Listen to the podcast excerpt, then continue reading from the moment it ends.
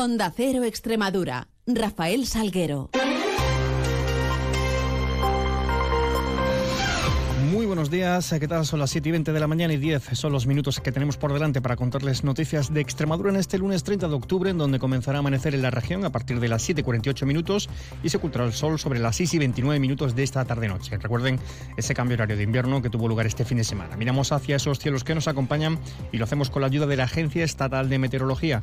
Laura Vila, buenos días. Buenos días, el cielo está nuboso con precipitaciones débiles o moderadas, pero tenderá a poco nuboso a partir del final de la mañana. El viento es del suroeste a oeste, flojo en general y tenemos mínimas en descenso con 11 grados en Badajoz y 10 en Mérida y máximas en ligero descenso que marcarán 19 grados en Badajoz y también en Mérida y 17 grados en Cáceres. Es una información de la Agencia Estatal de Meteorología. Y en carreteras precaución a circular a esta hora por la X310 que une Badajoz con Valverde de Leganés, kilómetros 6 y 7 con inundación en la calzada y también en el puente de la provincial Cáceres 146 a la altura de Zarza la Mayor con corte total debido en este caso también a inundaciones del mismo. 7.21, continuamos.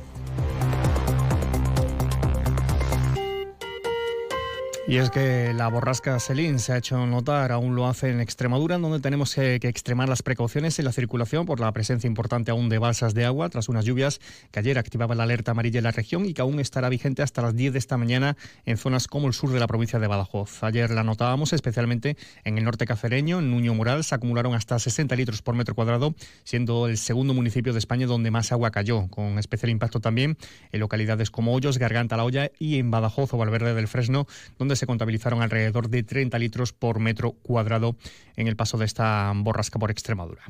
En clave política, les contamos que el presidente del Gobierno en funciones, secretario general del PSOE, Pedro Sánchez, aseguraba, lo hacía este sábado en Madrid, durante el Comité Federal del Partido, al que asistía una comitiva extremeña encabezada por el secretario general de la región, Guillermo Fernández Para, que Cataluña, Cataluña está lista para el reencuentro total y defendía la aprobación de una ley de amnistía. Cataluña está lista para el reencuentro total los representantes de más del 80% de los catalanes respaldan esta medida y por esas mismas razones, en el nombre de España, en el interés de España, en defensa de la convivencia entre españoles, defiendo hoy la amnistía en Cataluña por los hechos acaecidos en la década.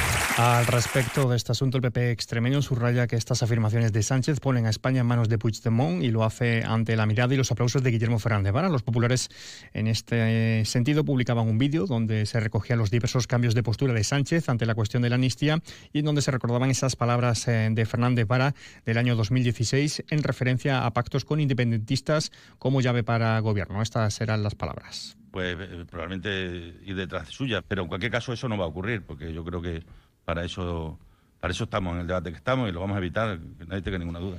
Cuestiones estas, entre otras muchas, sobre las eh, que podrá pronunciarse la presidenta de la Junta, María Guardiola, que pasará este mediodía por los micrófonos de Onda Cero Extremadura. Será a partir de la 1 y 5 minutos en entrevistas en Onda Cero con la presidenta extremeña al cumplirse los 100 días de su llegada al gobierno regional. Entrevista conducida por la directora de A3 Media Radio en Extremadura, María Ortiz, y por el jefe de informativos de Onda Cero en Extremadura, Juan Carlos González. Noticias en Onda Cero Extremadura. Eh, dos apuntes económicos. Por una parte, la resu de sucursales de la banca española en Extremadura cayó un 17,4% en junio del 2023 respecto a ese mes del 2020, según datos aportados por el Banco de España. A nivel nacional también se ha producido una caída de 516 sucursales menos respecto al año 2022. Son algo menos de 17.600, que es el nivel más bajo en toda España desde diciembre del año 75. Por otro lado, les contamos que la cadena de supermercados Mercadona inaugura hoy lunes un nuevo establecimiento que es más eficiente y sostenible con un consumo energético basado en placas solares en su cubierta en Don Benito. Son 1.900 metros cuadrados,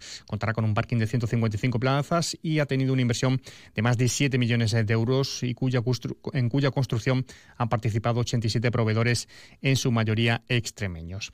En página de sucesos, un total de nueve vecinos de Badajoz, Los Santos de Maimón y Don Benito, han sido detenidos por la Guardia Civil como presuntos autores de una tentativa de homicidio en la que los heridos sufrieron lesiones muy graves tras supuestamente participar en una riña tumultuaria perpetrada en este municipio de Los Santos el pasado 8 de octubre. Cinco de los nueve detenidos además han ingresado en prisión por estos hechos después de ser apresados y puestos a disposición del juzgado de instrucción de Zafra. Dos personas en esta, en esta riña resultaron heridos eh, con lesiones muy graves por apuñalamiento y tuvieron que ser trasladados de urgencias al Hospital Universitario de Badajoz y al de Zafra. Por otra parte, les contamos con un hombre de 44 años. Tuvo que ser trasladado ayer domingo con un trauma craneal al Hospital Virgen del Puerto de Plasencia tras chocar eh, con un compañero mientras jugaba al fútbol en el campo de Jaraí de la Vera. También tres personas fueron derivadas al hospital de Zafra, dos mujeres de 62 y 47 años en estado menos grave y un hombre de 63 leve tras salirse de la vía el vehículo en el que viajaban ayer domingo en la X101 cerca de la Alconera. También un hombre de 54 años queda herido, carácter leve en este caso, el sábado en un accidente de tráfico entre un coche y una motocicleta cuando ambos vehículos chocaron en el cruce de la carretera de Sevilla con la de Madrid en Badajoz. Y por último en esta clave, una mujer de 25 años será trasladada con trauma craneal y diagnóstico menos grave al hospital de Zafra este domingo tras salirse de la vía el vehículo en el que viajaba en la 66 a la altura de Cazadilla de los Barros. Tiempo ahora para repasar marcadores deportivos del fin de semana, cosa que hacemos con la ayuda de nuestro compañero David Ferrato. Muy buenas, David. Muy buenas. Nuevo fin de semana de alegrías y tristezas. Las alegrías las pusieron en fútbol el Badajoz, que ganaba en el vivero al líder Talavera por 3 a 2, el Villanovense, que vencía a Carnero por 0 a 2, y el Yerenense, que goleaba por 3 a 1 al Unión Adarben el Robina, y en baloncesto el Mideva, el Alcáceres y el Miralvalle, que sigue invicto, que vencían sus partidos.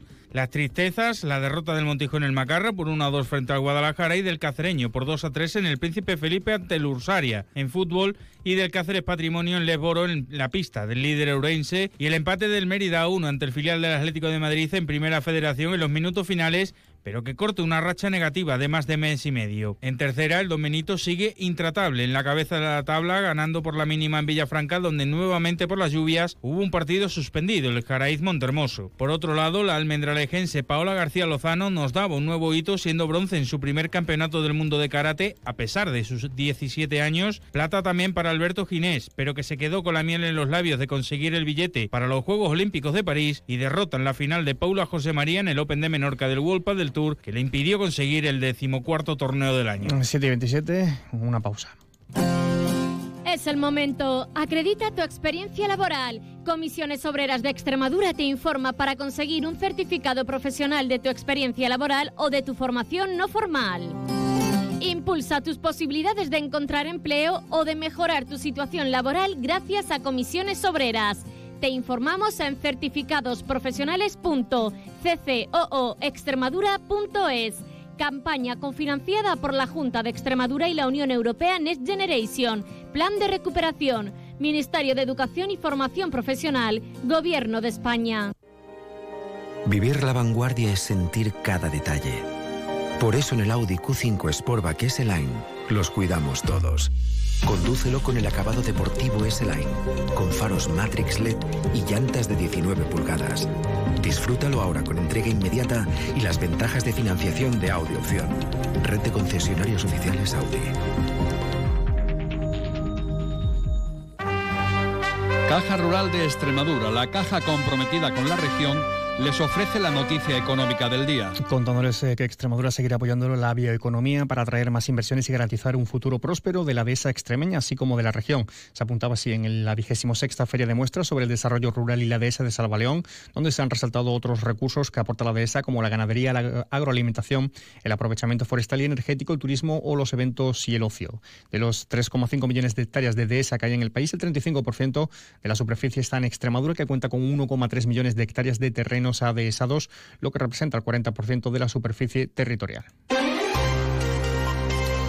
Y en previsiones, hoy tendrá lugar la reunión del Observatorio de Seguridad Vial de Extremadura. Comparecencias políticas de los partidos extremeños tras sus ejecutivas. Se inaugura en Cabrero la otoñada del Valle del Jerte. En Badajoz se presenta la 36 edición del Festival Internacional de Jazz. Y a partir de la 1 y 5 minutos, entrevista en Hondo Cero Extremadura con la presidenta de la Junta, María Guardiola, con motivo de sus 100 primeros días al frente del gobierno extremeño.